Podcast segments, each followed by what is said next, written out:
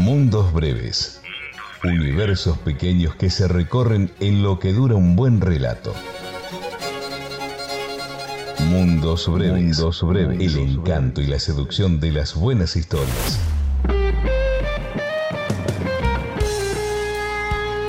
Una invitación a escuchar lo que alguna vez escritoras y escritores imaginaron para vos. A recorrer ese mágico sendero que va de la palabra escrita a la voz en el aire. Cerca tuyo, envolviéndote, habitándote. Mundos Breves, una producción del 88.9 Radio Universidad Nacional de Luján. En Mundos Breves, Carlos Gioni te cuenta las historias.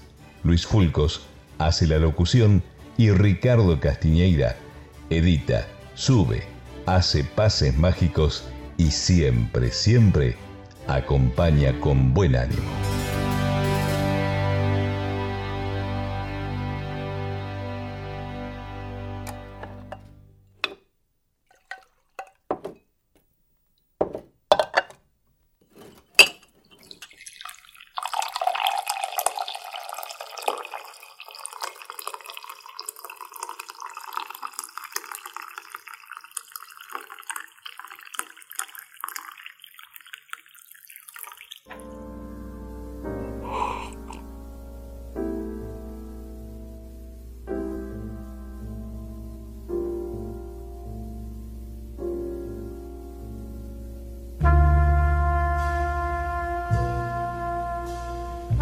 Los pocillos eran seis, dos rojos, dos negros, dos verdes.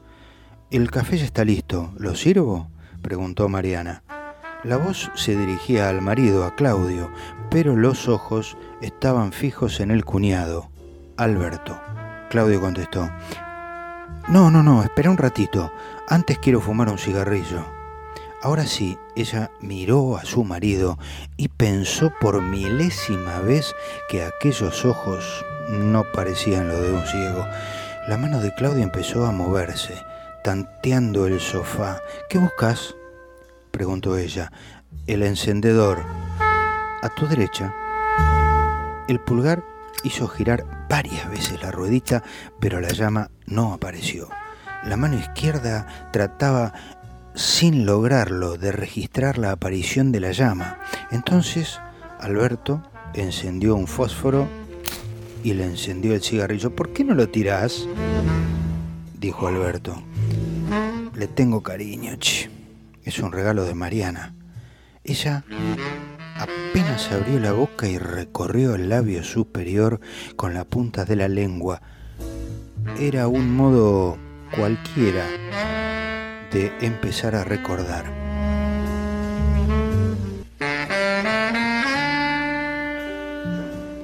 fue en marzo de 1953. Él había cumplido 35 años y todavía veía. Habían almorzado en casa de los padres de Claudio, habían comido arroz con mejillones, después se habían ido a caminar por la playa. Él le había pasado un brazo por los hombros y ella se había sentido totalmente protegida, probablemente feliz o algo parecido, muy parecido habían regresado al departamento y él la había besado lento, moroso, con esa cadencia con la que besaba antes. Habían inaugurado ese encendedor con un cigarrillo que fumaron a medias. Claudio nunca había sido un especialista en la exteriorización de sus emociones. Su matrimonio había tenido buenos momentos, eso no se podía negar ni ocultar. Pero cuando estalló la desgracia, él se había negado a valorar su amparo, a refugiarse en ella. Todo su orgullo se concentró en un silencio terrible, testarudo, y Mariana no estaba hecha simplemente para asistir a un tipo encerrado en sí mismo. Mariana reclamaba otra cosa toda una calamidad que él no pudiese ver. Pero esa no era la peor desgracia. La peor desgracia era que estuviese dispuesto a evitar por todos los medios a su alcance la ayuda de Mariana. Él menospreciaba su protección y Mariana hubiera querido sincera, cariñosamente protegerlo. Bueno, eso era antes, ahora no. Primero fue un decaimiento de la ternura, el cuidado, la atención, el apoyo que desde el comienzo Mariana le había dado con cariño ahora se habían vuelto mecánicos. Ella seguía siendo eficiente, de eso no había ninguna duda, pero ya no disfrutaba nada. Después apareció el temor a las discusiones. Él estaba agresivo, dispuesto siempre a herir, a decir lo más duro, a establecer su crueldad sin un posible retroceso. Era increíble cómo hallaba la injuria refinadamente certera, la palabra que llegaba hasta el fondo, el comentario que te lastimaba como una llamarada, y siempre desde lejos, desde muy atrás de su ceguera.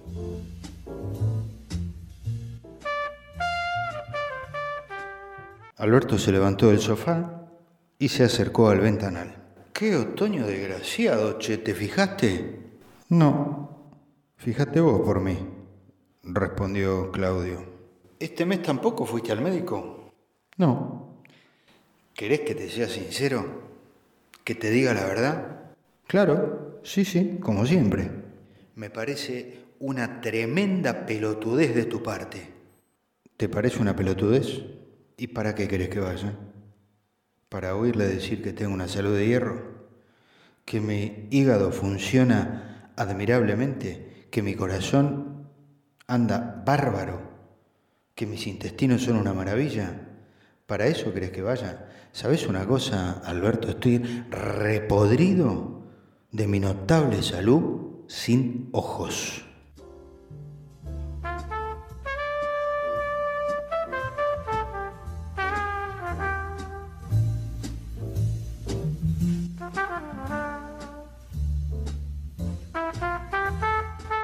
La miró.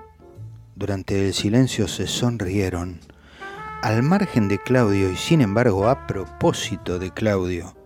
De pronto Mariana supo que se había puesto linda, como siempre que miraba a Alberto.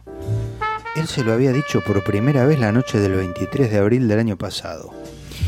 Hacía exactamente un año y ocho días. Una noche en que Claudio le había gritado cosas horribles y ella había llorado, triste, durante horas y horas, hasta que había encontrado el hombro de Alberto y se había sentido comprendida, segura. ¿De dónde sacaba? ¿De dónde sacaba Alberto esa capacidad para entender a la gente? Ella estaba con él o simplemente lo miraba y sabía de inmediato que él la estaba sacando del apuro. Su amor hacia Alberto había sido en sus comienzos gratitud. Para ella querer había sido siempre un poco agradecer y otro poco provocar gratitud. A Claudio, en los buenos tiempos, le había agradecido que él, tan brillante, tan lúcido, tan sagaz, se hubiera fijado en ella tan insignificante. A Alberto, en cambio, le agradecía el impulso inicial, la generosidad de ese primer socorro que la había salvado de su propio caos y sobre todo le había ayudado a ser fuerte. Alberto era un alma tranquila, un respetuoso de su hermano, un fanático del equilibrio, pero también y en definitiva un solitario. Durante años y años y años Alberto y ella habían mantenido una relación superficialmente cariñosa que se detenía con espontánea discreción en los umbrales del tuteo y solo en contadas ocasiones dejaban entrever una solidaridad algo más profunda. ¿Acaso Alberto envidiara un poco la aparente felicidad de tu hermano, de su hermano, la buena suerte de haber dado con una mujer que él consideraba encantadora? Claudio estaba diciendo, ayer estuvo Treyes a hacerme la clásica visita dulona que el personal de la fábrica me dedica una vez al mes. Me imagino que lo echarán a suerte y que el que pierde se jode y viene a verme. También puede ser que te aprecien, dijo Alberto, que conserven un buen recuerdo del tiempo en que los dirigías, que realmente estén preocupados por tu salud. No siempre la gente tan miserable como te parece de un tiempo a esta parte, Claudio. Qué bien, che, qué bien. Todos los días se aprende algo nuevo.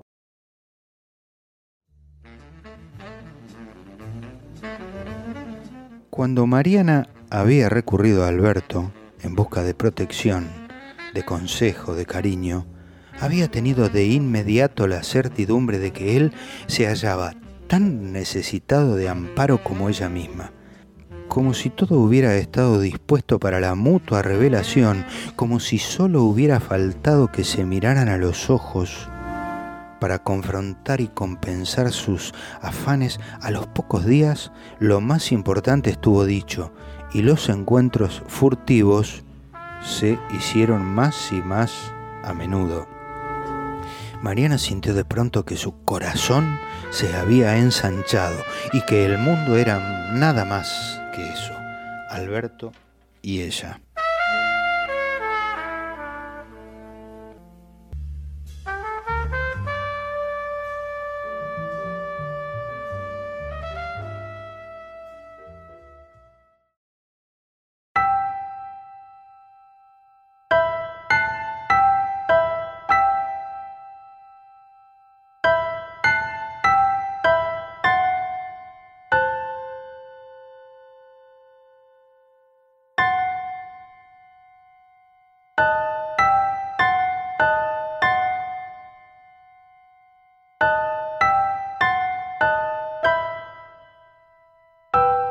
Ahora sí podés calentar el café, dijo Claudio.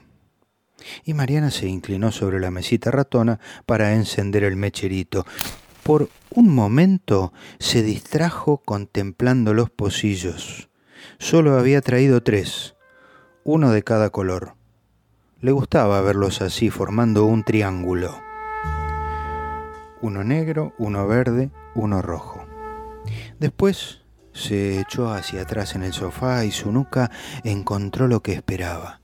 La mano cálida de Alberto ya ahuecada para recibirla. ¡Qué delicia! La mano empezó a moverse suavemente y los dedos largos, afilados, se introdujeron por entre el pelo. La primera vez que Alberto se había animado a hacerlo, Mariana se había sentido terriblemente inquieta, con los músculos anudados, con una dolorosa contracción que le había impedido disfrutar de la caricia. Ahora no, ahora estaba tranquila y podía disfrutar. Le parecía que la ceguera de Claudio era una especie de protección divina. Sentado frente a ellos, Claudio Respiraba normalmente, casi con beatitud.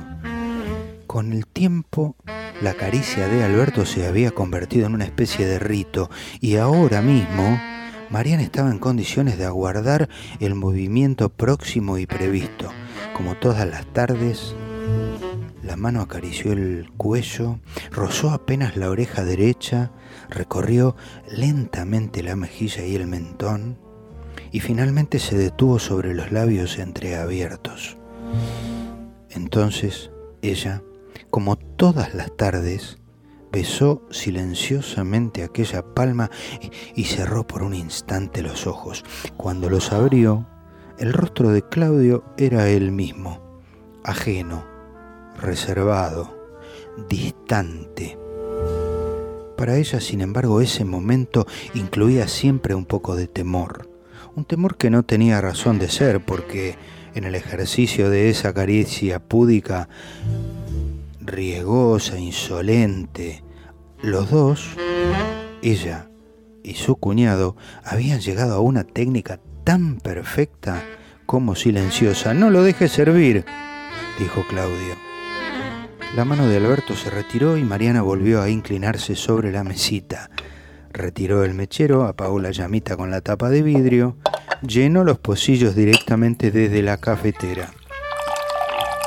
Todos los días cambiaba la distribución de los colores. Hoy sería el verde para Claudio, el negro para Alberto y el rojo para ella.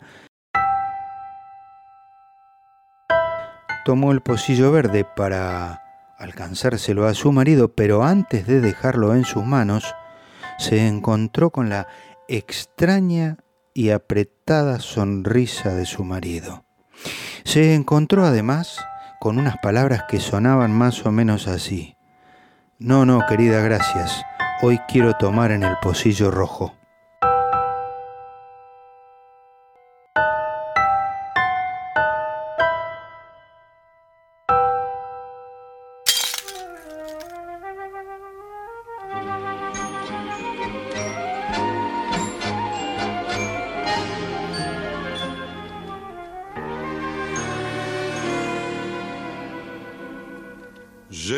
Tu recuerdo en torbellino, vuelve en el otoño atardecer.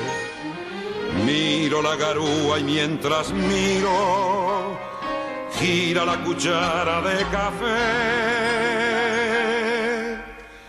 El último café que tus labios con frío pidieron esa vez con la voz de un suspiro.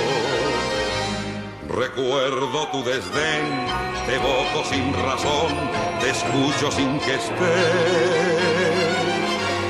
Lo nuestro terminó, dijiste en un adiós de azúcar y de hiel.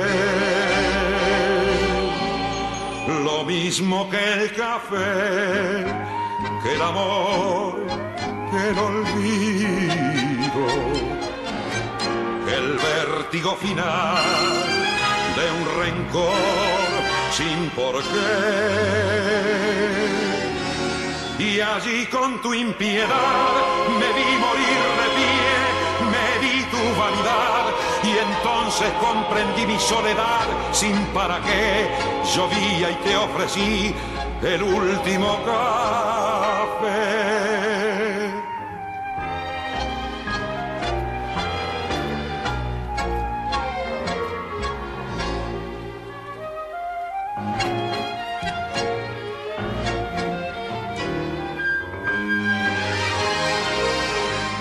Recuerdo tu desdén, te evoco sin razón, te escucho sin que estés. Lo nuestro terminó, dijiste en un adiós de azúcar y de hiel. Lo mismo que el café, que el amor, que el olvido, el vértigo final sin por qué.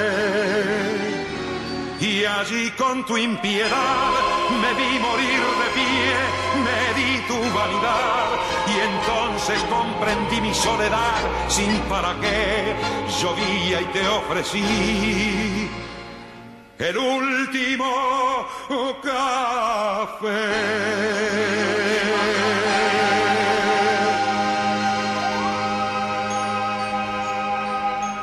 Se viene la yapa en Mundos Breves. Escucha.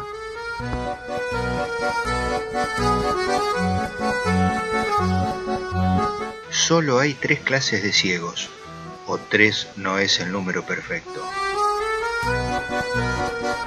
Está ese al que no hay explosión ni asamblea de luciérnagas que lo saquen de la sombra profunda. Hay otro el que, aún ciego, conserva un esbozo de penumbra y al resplandor de un fósforo queda de pronto en éxtasis y bajo la luz furiosa del mediodía cree que los ojos le vuelven. Y finalmente está el ciego que palpa afanoso los contornos, las grietas, los movimientos, los temblores de los breves mundos ese, el tercero, es el amante.